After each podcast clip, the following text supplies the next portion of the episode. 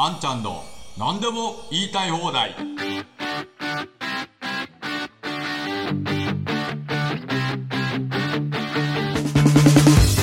んにちは。安藤博です。このポッドキャストは私が YouTube で配信しているあんちゃんの何でも言いたい放題を1週間分再編集してお聞きになれるようにしたものです。歩きながら運転しながら電車の中でもお好きな時間に聞いてください。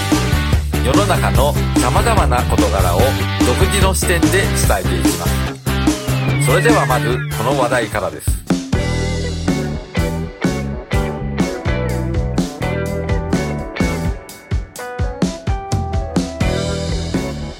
いやーまたとんでもない案が出てまいりまして、もうびっくりしてます。科学技術立国としての日本は、かなり今、地位が低下していますけれども、まあ、これを救い上げる気が全くないということが明らかになりました。まあ、どういうことかというとですね、まあ、今日の日経新聞の26日のですね、日経新聞の記事に出てるんですけれども、研究支援、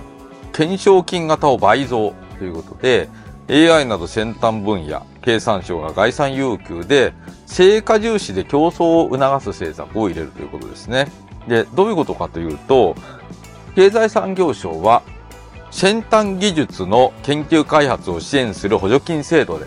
目標を達成した場合のみ給付する懸賞金型を2024年度に本格導入する。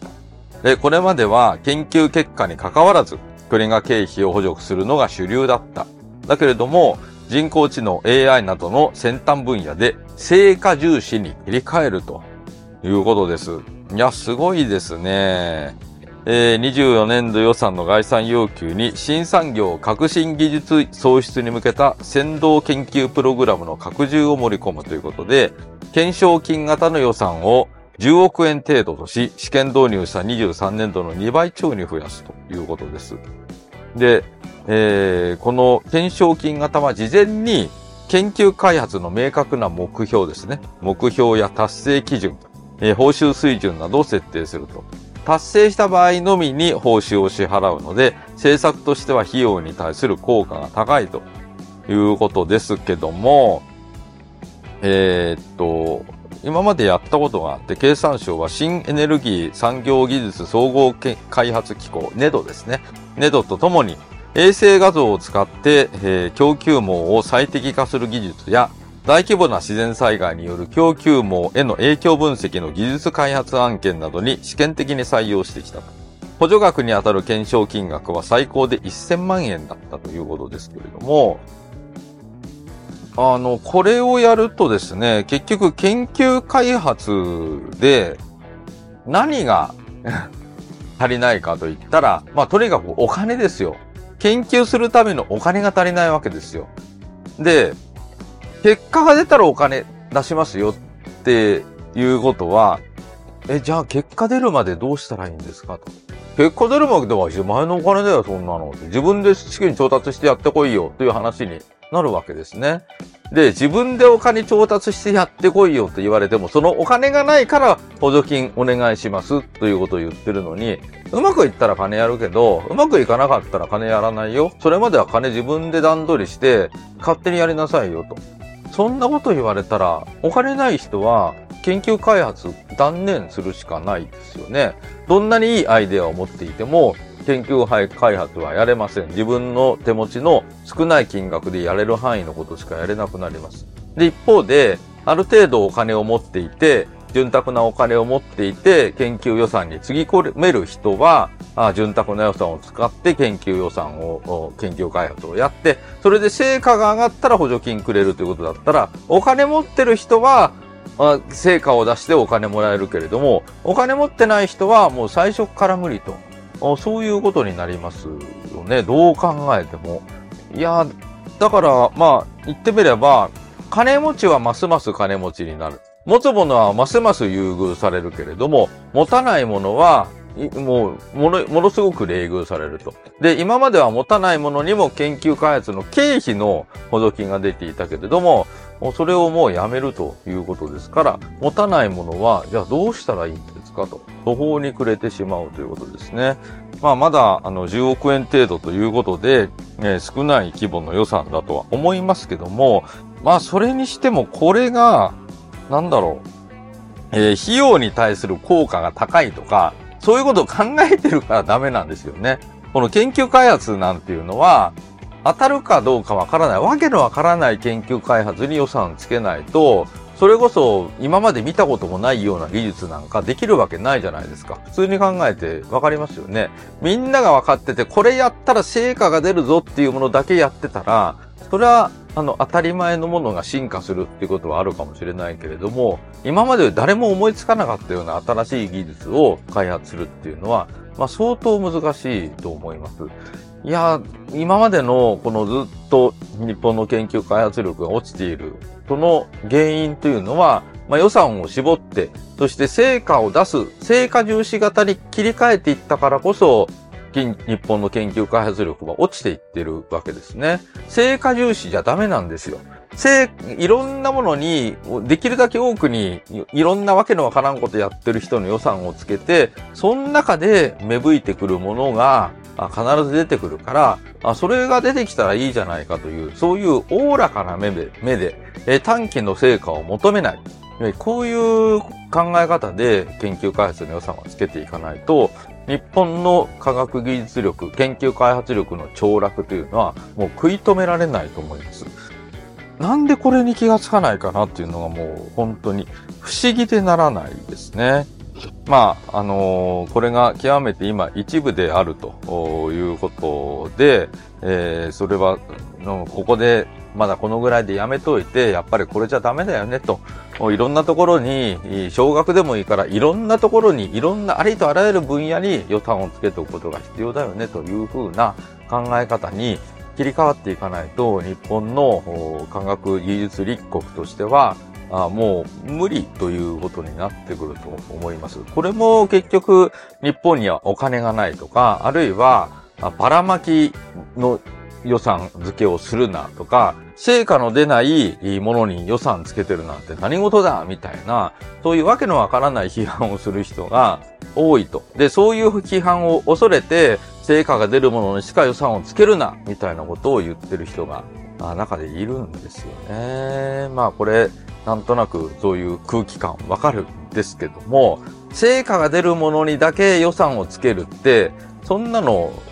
とっても難しいんですよ。あの、私も実は科学技術担当の大臣政務官だったことがあるので、えー、その時にこの予算をつけるので官僚の皆さんが苦労してるのを見ていました。で、あの、あの時はまさにムーンショットっていうね、ムーンショットっていう予算が付けられていて、いろんなプロジェクトが手を挙げてきたけれども、それのうちどれを選んだかいいか、本当に苦労してるんですと、官僚の人が僕のところに報告に来ましたけれども、もうこんなもん鉛筆転がして決めるしかないでしょうって、僕はその時答えてました。だって、どれが成果が出るかなんて、わかるわけないじゃないですか、そんなもの。だから予算がつくかつかないかもう限りがあるんだったら、もう鉛筆転がして、あなたが当選したのは運が良かったからです。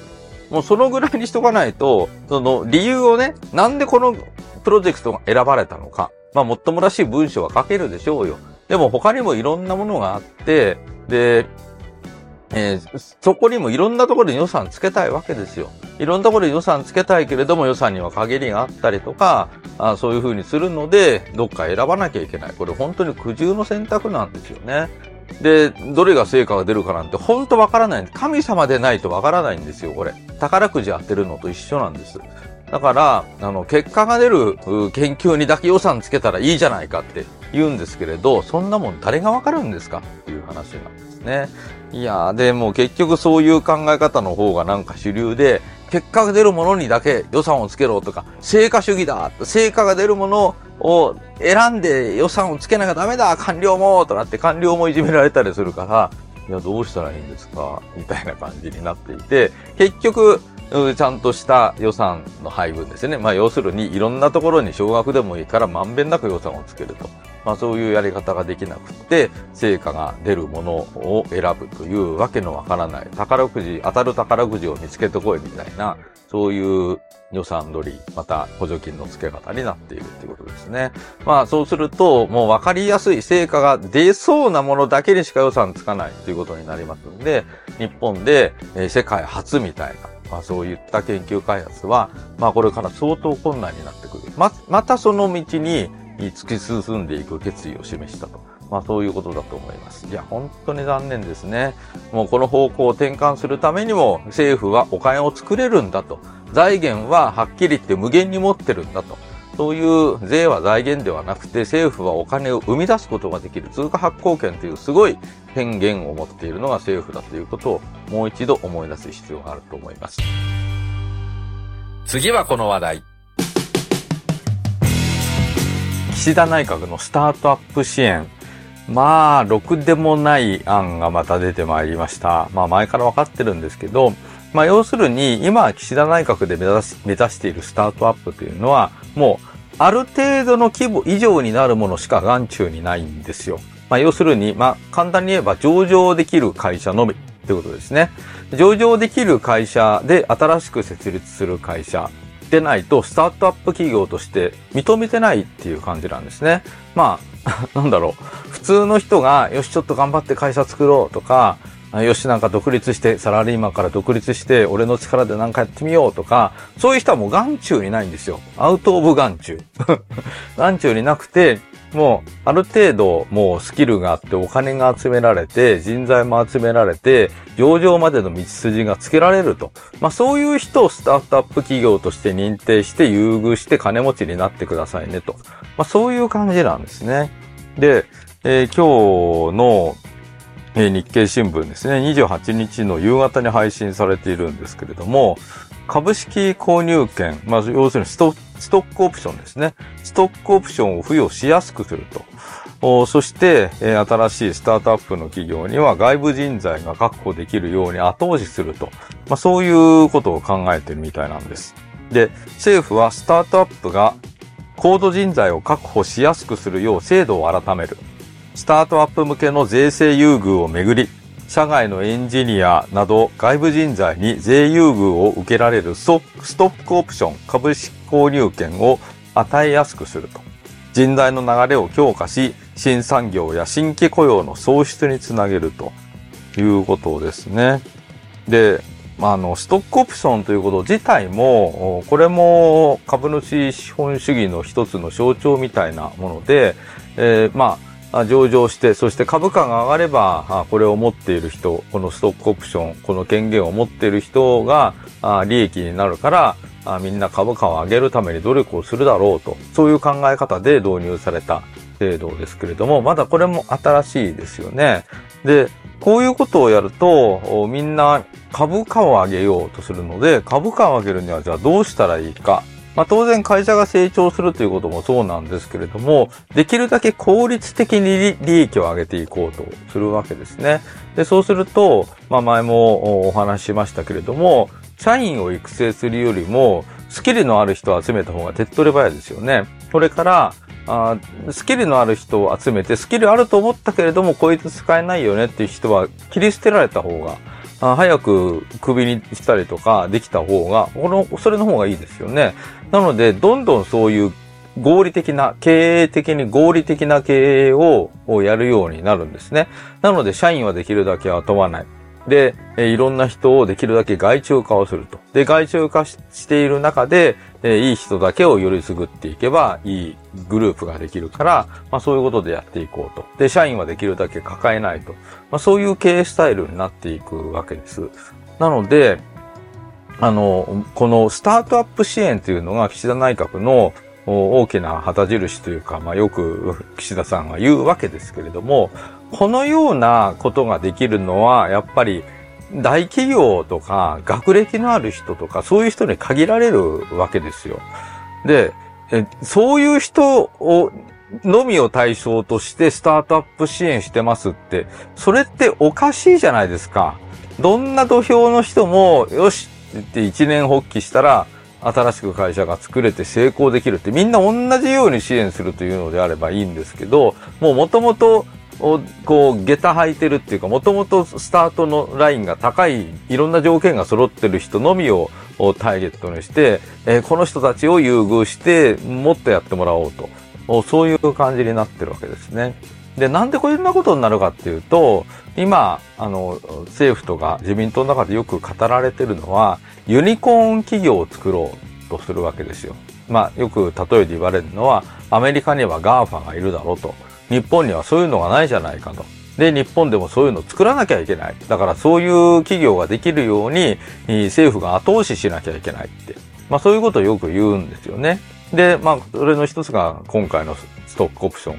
ていう発想につながってるんだろうと思うんですけども、ああいうアメリカで GAFA みたいなものがなぜ生まれたのか、あるいはね、マイクロソフトみたいなものがなぜ生まれたのか。それは景気がいいからですよ。景気が良くて、そして政府があそういうところに予算をつけてるからですよね。なので、え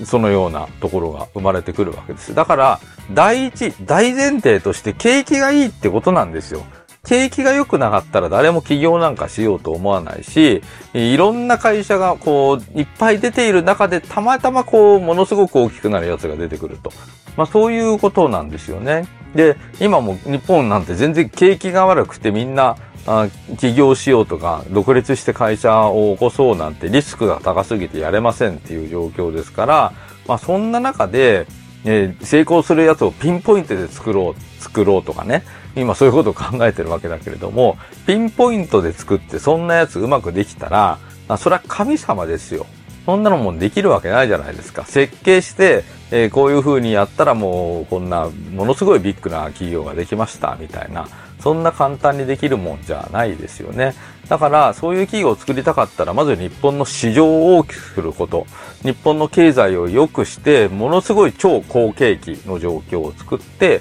誰でもが起業しやすい状況にして、誰もが儲かりやすい状況にしてしまうっていうのが一番いいわけですね。で、こんなストックオプションなんて、えー、こういう小手先の、しかも株主だけに利益がいくような、そういうシステムを作っていたら、結局、あの、今の格差社会というのは、ますます広がっていくと思いますし、全くいいことないと思いますね。まあ、これも書いてありますよ。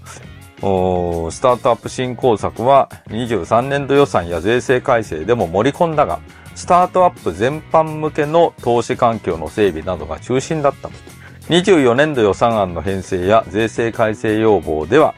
より特定の分野に絞った対策を通じ、効率の良い支援につなげるってね、出ましたよ。効率の良い支援。無駄遣いはしない。素晴らしいですね。でもこんなもん、スタートアップ支援するのにどこが当たるかなんてわかるんですかって、そんなのわかるわけないじゃないですか。もう答えの分かってるものにしかお金あげないよって話になるから、まあ、みんなが思いつきもしない新しいものはなかなか出てこないでしょうね。本当にケチくさいと思いますね。今、スタートアップ支援するんだったら、まさに今進めようとされているインボイス制度をまず廃止することですよ。これこそ、インボイス制度とかこの消費税の免税制度というのは、ものすごいスタートアップ支援になってるんですよね。このことになぜ気がつかないのかと。ほんと不思議でなりません。で、このインボイスとかを入れて、そして、えー、消費税の免税制度を事実上なくしていこうとするわけですから、スタートアップのハードルは上がるわけですよ。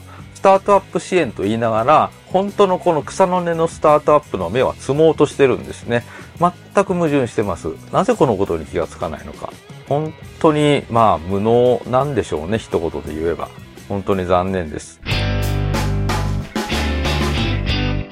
そして次は、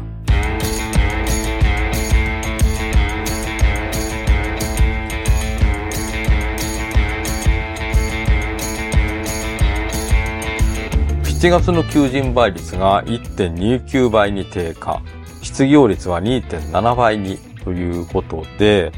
えー、厚生労働省が29日に発表した7月の有効求人倍率は1.29倍で前月から0.01ポイント低下した。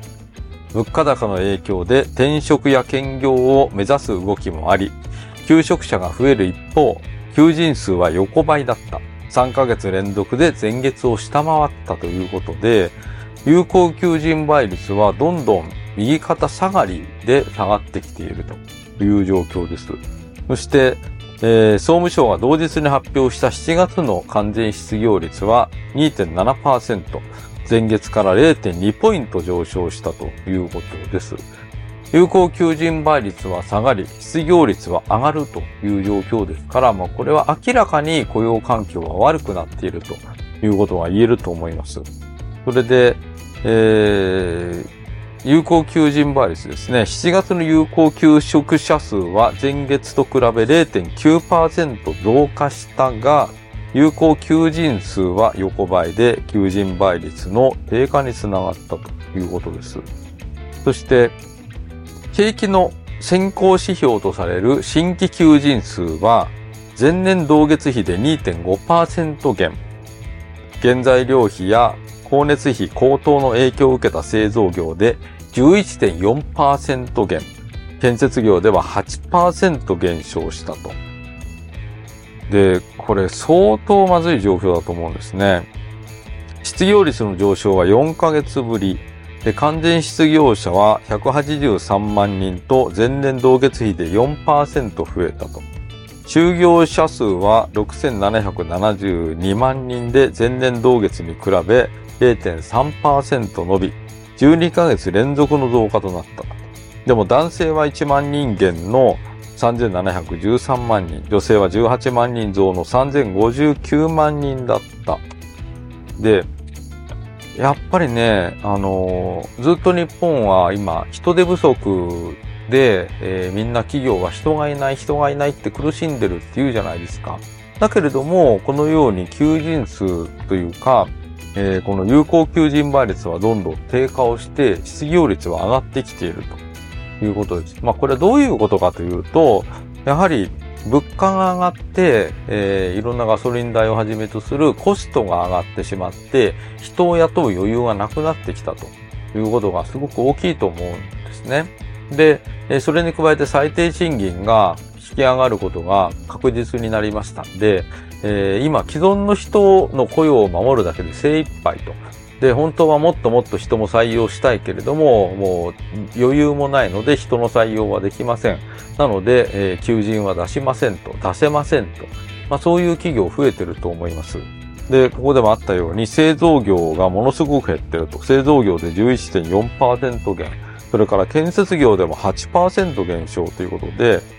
まあ、製造業はまだ物が売れたり、売れなかったりということがあると思いますけれども、建設業はこれから本当に人手不足で、えー、人の奪い合いが起きてくると思うんですね。えー、特に腕のいい職人さんは奪い合いになってくる。どんどん人件費が上がってくると思います。で、これから起きてくるのは建設業なんかは、まさに仕事があっても人が確保できないので仕事が受けられなくて倒産していくという、まあ、そういう人手不足倒産っていうのが、おそらく建設業はものすごく増えてくるんじゃないかということが予想されます。で、そうなると強いところは人が確保できる、賃金上げられるし、人が確保できるんで、また仕事が取れるということになるけれども、力の弱いところは賃金が上げられない。なので、人が確保できない。だから、仕事も取れない。なので、潰れていくと。ものすごいそういう強いところはより強くなり、弱いところはいなくなっていくという、まあそういう状況が起きてくると思うんですね。で、まあこういう状況を打開するには何が必要かといったら、各企業に賃上げの元手となるお金を渡すことなんですよ。で、賃上げの元手となる、元手となるお金はどうやってじゃあ渡せばいいのか。現金で補助金の形で配るとなったら、これは大変なので、そんなことやってられません。じゃあ、あと何が大事か？な、な、何をやればいいかと言ったら、もうこれは消費税の減税と、それから社会保険料を減らすということですよ。これをやれば、賃上げの原資が各企業に確保できるので、賃金を上げることができる。人を採用することができる。ですね。そのための原資をちゃんと企業に渡すということを政府がやらなきゃいけないわけですけれども、もうそういう動きは全くないと、そういう状況です。で、えー、今こういうふうに雇用環境が明らかに悪くなっている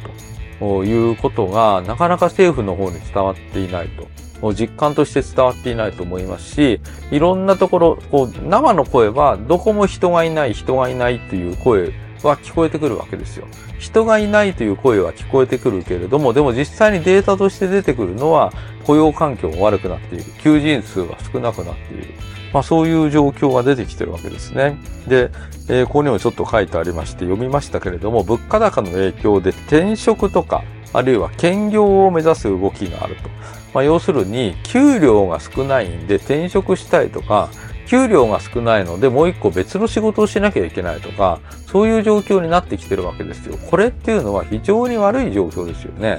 で、今政府の方では兼業も促進するみたいなこと言ってますけれども、賃金が低いから兼業してやっとなんとか人並みの給料が取れる。みたいな、そういう状況だったらまさに体壊しますよね。休みなしで働くということになりますから、まあ、そういうのも決していい状況じゃないと。まあ、このニュース一つ見ても、日本の経済の状況って本当に悪いんだなっていうふうに感じることができると思います。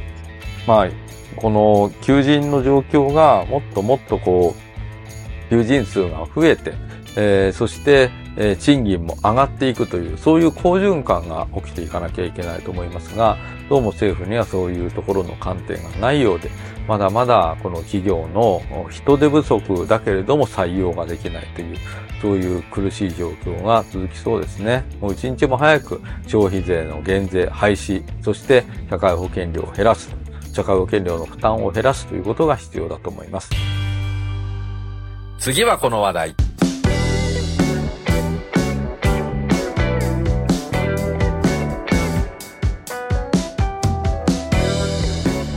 えー、まあガソリン代が上がっていて、いよいよ、えー、過去最高値ですか。185円になったということで、あの全国の平均がですね。まあこれなかなか大変な状況になってるなということで、与党、野党、両方からこのガソリン税のトリガー条項を発動するべきだと。そういう声がかなり大きくなってきていますけれども、鈴木財務大臣はガソリン高騰対策のトリガー条項、発動はしないという発言を今日ですね、29日に改めてしたということです。政府与党が検討しているガソリン価格の抑制策について、鈴木俊一財務大臣は29日の記者会見で、ガソリンの平均小売価格が一定水準を超えた場合、税を軽減するトリガー条項については、課題が多く、発動は見送ると述べたということです。で、まあ、与党からも野党からも、えー、言われているわけですけれども、このガソリン税、揮発油税など対象の税金がかかっていない重油や灯油などの価格高騰には対応できない。また、発動の前後で大幅な価格変動が生じ、買い控えや駆け込み需要が生じることで、販売や流通への過度な負担が懸念され、鈴木氏はこうした課題は今も解決されていないと見送りの理由を説明したと。いうことですけども、まあ確かにこの重油とか灯油の価格高騰には対応できないというのはまあその通りかもしれませんけども、でも、ガソリンが、こう、価格が上がったり下がったりするからといって、買い控えとか、あそういうこと起きるでしょうかね。買い控えとか書き込み需要。そういうこと起きますかね。えー、今日、明日からガソリン下がるから、明日からガソリンの値段下がるから、今日はガソリン入れるのやめとこうと。まあ、そのぐらいはあるかもしれない。だけれども、ガソリンなかったら車走れませんので、えー、車を走らせるためには、ガソリン入れなきゃいけませんよね。だから多少は確かに買い控えはあるかもしれないけれども、そんなに心配するほどのことですかと。それも、在庫がこう1ヶ月分も2ヶ月分だ、もう溜まってしまうほど、買い控えが起きますか？まあ、そんなこと起きないですよね。で、ガソリンなんて今や、あの、車でないと入れられないじゃないですか。ガソリンの蛍光管に入れるっていうのは基本的にはダメですよね。そういうことは、基本的にはやりませんから、車にしか入れないわけですよ。そうすると、どう考えても、買い控えとかが、それほど過激な状況で起きるとはちょっと思えない。まあもちろん大口のそういうところで起きる可能性はあるかもしれないけども、でも、それでもいくらなんだってそんなにいろんなところがそこまで貯められるわけではないですから、まあそのぐらいは別にやっても大丈夫なんじゃないかなと思います。まあいろいろこういう理由はつけているけれども、一番大きな理由はとにかく減税だけはしたくないという財務省の強い意向だと思います。それで、えー、このトリガー条項が発動されると、国の税金とそれから地方税分があるんで、えー、合わせて1兆5000億円、1兆5700億円だったかな。まあ、そのぐらいの影響があるっていうことなんですけども、1兆5000億円ぐらい別に、どうってことないじゃないですかね。そのぐらい、なん去年の決算の剰余金なんてもう10兆ぐらい出てるわけだから、2兆ぐらい出しなさいよって話ですよ。2兆ぐらい別にどうってことないし、別に国債出せばそのぐらい簡単に埋められるわけですから、そのぐらい出してちゃんと国民生活を底上げすると。それも前から言ってますけれども、このトリガー条項だけみたいな、せこいこと言わないでガソリン税全部やめてしまうとか、経由引き取り税も全部やめてしまうとか、で、その分は全部国が国債出して穴埋めしますよってしてしまえば、国民生活相当助かるし、物価は下げられるし、今の物価が上がって、えー、それで実質賃金が下がっている。まあ、こういう状況をものすごく改善する効果があると思うんですよね。なんでこういうことをやろうとしないのか。こういうことをやろうとしてない方が私には不思議でたまりません。で、えー、まあまた元売りに補助金を入れるということになるんでしょうけれども、まあこれも期限を切って、えー、年末までみたいな、あるいは年度末までみたいな話になってますけれども、これは別に年末とか年度末とかって期限を切るべきじゃなくて、いくらまでと、ね、このガソリン代がもう150円下回るまではやり続けるとか、まあ、そのぐらい大きな金額で引き下げるっていうことをやらないと、今はもう本当に日本の経済、奈落の底に落ちていくと思います。まあ、相変わらずのこの財務省の、えー、この減税だけは絶対やらないという決意の強さ。これは本当にすごいなと思いますし、そして、まあ、与党も野党も一応ガソリン税のこのトリガー条項を発動しろって言ってるけれど、やっぱり迫力がないと思うんですよ。トリガー条項ぐらいだとですね。なんか一応、ね、やってますみたいな感じだけれども、まあ財務大臣がやりませんって言ったら、そうですか、みたいな感じで、えー、まあすぐに引っ込めてしまうみたいな感じになると思うので、まあこの、本当にこのガソリン高っていうのは国民生活を直結、直直撃しますし、もうトリガー条項なんてせこいこと言わないでガソリン税廃止というぐらいのことを、まあ、与党内からそんなことを言うのはちょっと無理かもしれませんけれども、野党の方からそのぐらい過激なことを言っていく、まあそういう野党が、まあ強い野党がね、出てくることが今求められていると思います。次はこの話題。9月に内閣改造が取り沙汰されています。で、その中で、えー、今、公明党がどの閣僚ポストを得るかということで、少しニュースになってるみたいですね。で、先日の日経新聞の記事でも、公明党がずっと国交省のポストを握っているけれども、自民党で、えー、国交大臣の経験のある人がもういなくなってしまったっていうことなんですね。それで、昔の運輸大臣とか建設大臣、まあ運輸省と建設省が分かれていた頃の大臣経験者を探してみても、もう二階さんを最後にもう他にいないということなんですよ。まあこれはさすがにちょっと異常事態だなと自民党としても思ってると思うんですね。なので、この国交大臣を公明党から取り戻すんではないかと。まあそういう話も出てきています。で、一方で、えー、公明党といえば福祉の党ですから、本来は厚労大臣をポストとして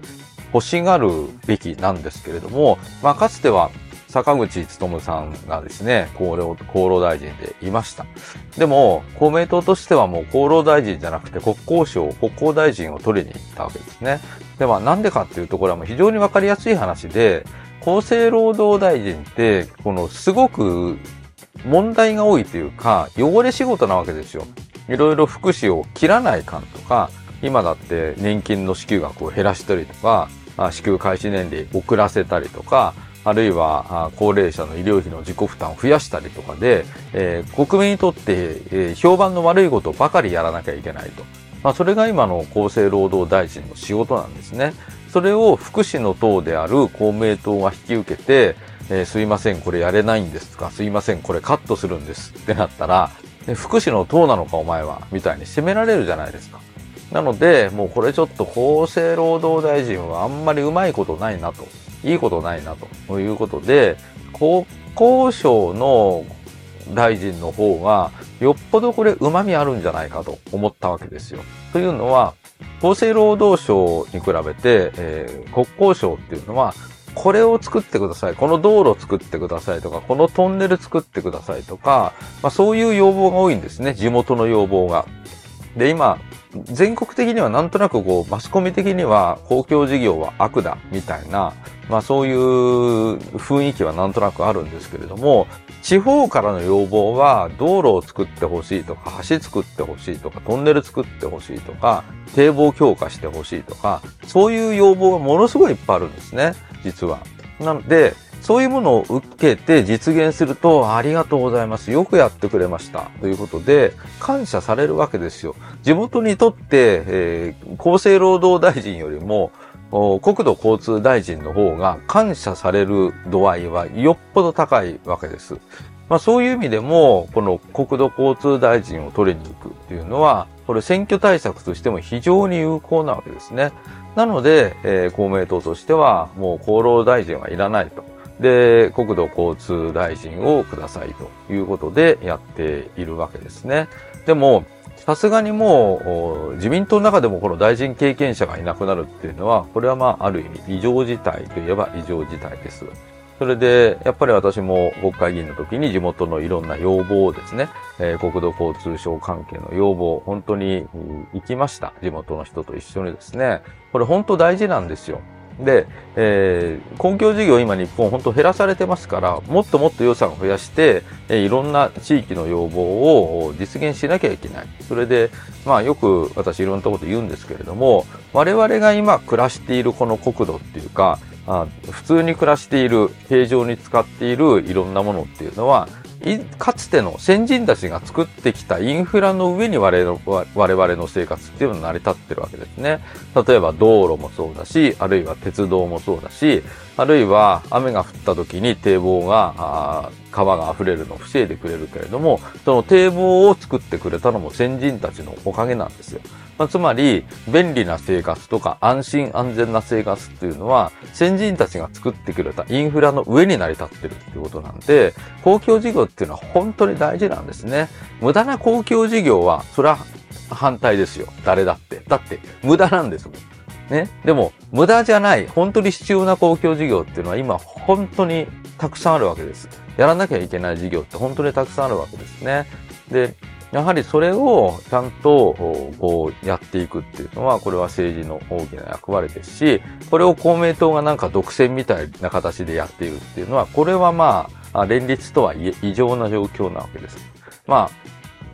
えー、本来であれば、まあ、自民党に戻してですね、で、公明党はまた厚生労働大臣に戻るとかですね、まあ、ちょっとそういう汚れ仕事もやってもらった方がいいんじゃないかなというふうには思いますね。まあ、いずれにしろ、今度の閣僚人事で国交大臣の座を公明党が手放すか。まあ、今自民党と公明党の間も少しギクシャクとしていますから、まあそこをですね、どうやってうまく乗り切るのかっていうのは、まあ注目だと思いますけれども、まあ他の閣僚人事とか自民党役員人事とかいろいろ見どころあると思いますが、この厚生労働大臣と、それから国土交通大臣、えー、これを公明党がどうするのかというのも非常に見ものだと思います。次行ってみよう。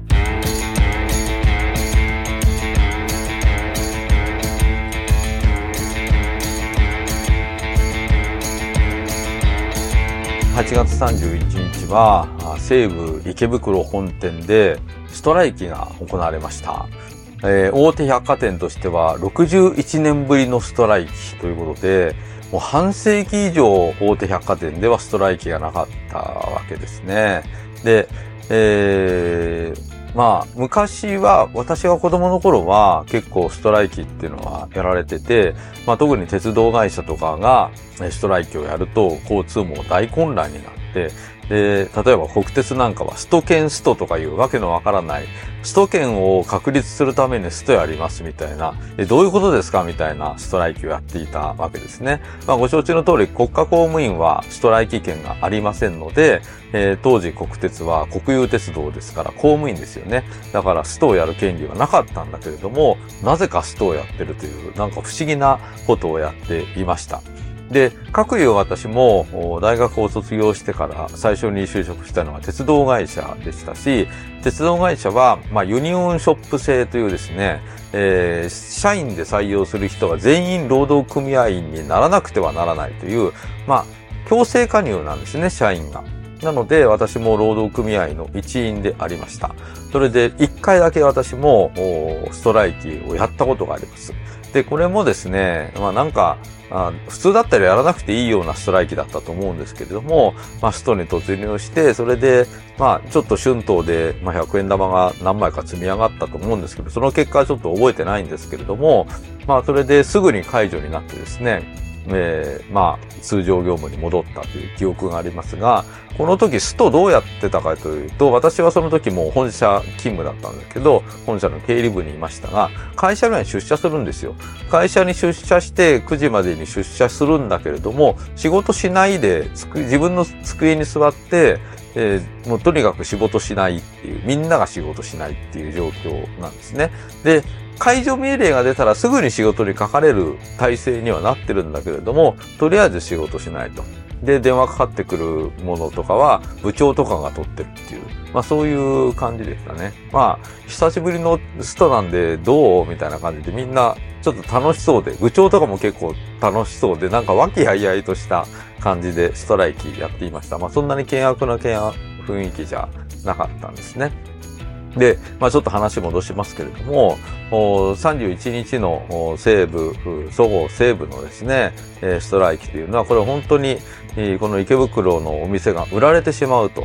そういう経営的な問題に対して、労働組合が立ち上がったと、まあそういう感じであったわけですね。で、え考えてみたら、まあ、最近の賃金が上がらない状況とか、あるいは非正規雇用が増えてしまうっていう問題っていうのは、これ本当に労働組合が弱体化しているっていうのもすごく大きな原因だと思うんです。で、考え直してもらいたいのは、労働組合というのは、その会社の働く人、労働者の処遇改善を勝ち取るのが労働組合の存在意義ですよね。で、まあ、今回、この61年ぶり、大手百貨店では61年ぶりのストライキということでしたけれども、他の労働組合もですね、え賃上げとか、あるいは非正規社員を全部正規化しろとか、まあそういった本当にそのグループで働く人全員の処遇改善のためのストライキっていうものは改めて今どんどんやるべきじゃないかと、まあ、そういう提案をしたいと思います。今の労働組合はですね、本当に前も言ったかもしれませんけれども、一部の大企業の労働者のための労働組合にしかなっていないので、えー、普通の中小企業で働いている人の処遇改善には全く影響ないっていう、まあ、そういう感じになってるわけですね。でもやっぱり、え、その大きなところが賃上げを率先してもっともっと大幅な賃上げをやっていくとか、あるいは、あまあ、その労働者のいろんな権利の獲得に動くっていうことをやっていくと、他のところにも必ず波及してくると思うので、いい影響は出てくると思うんですね。なので、えー、ぜひ、あの、全国の労働組合とか、あるいは、その、労働者の団体の皆さんは、まあ、ストライキもやることをもう辞さず、自分たちの処遇改善と、それから賃上げというものを、もっともっとみんなで力を合わせて獲得してもらいたいと思います。みんながおとなしいので賃金が低いまま抑えられて、そして利益は株主の方にどんどん流れていくっていう、そういう形になっていますから、まあ、そういった今の日本の賃金が上がらない状況を打開をするためにも、ストライキっていうのはやはり有効な手段だと思います。まあ僕は決してこうストライキをどんどんやれというふうに煽るつもりはありませんけれども、でもやっぱりもう、これだけ労働者が虐げられてしまって、えー、全くこう賃上げをしてもらえないと。賃上げしてもらえるのは、あもう大手の一部だけみたいな感じになってしまって、それも大手でもやっぱり正規が増えてしまって、えー、派遣とかが増えてしまって、同じ職場で働いていても、この人は正社員で賃上げされるけれども、こっちの人は派遣社員なんで据え置きみたいな。で、3年経ったら別のところ行かなきゃいけないみたいなですね。まあそういった、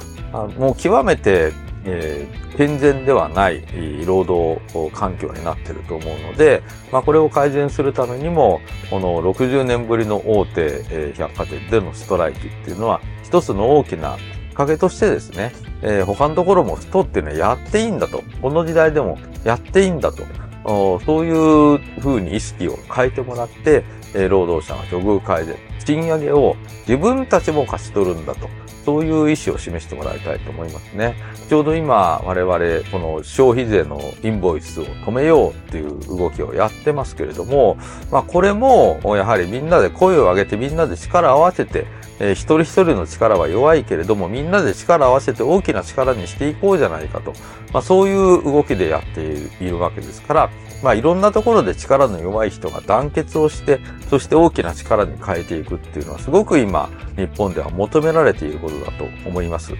ぜひ小さな力だと言って諦めることなく、大きな力に本当に権限とか権力とか、あもね、お金を持ってる人とか、そういう人たちと対抗するには、やっぱり団結をすることっていうのは非常に大事だと思いますので、えー、ぜひこの総合西部のストライキに、えー、ちょっとこう力をもらう感じでですね、いろんなところで、ね、小さな人が力を合わせる、団結する、そういうことをやっていきたいと思います。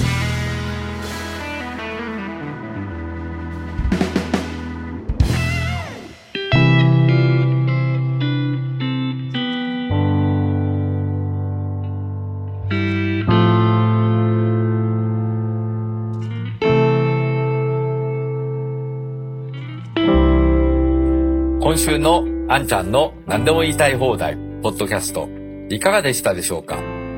ご意見、ご感想、質問なども概要欄のメールアドレスからお送りください。それではまた来週、あんちゃんこと安藤博でした。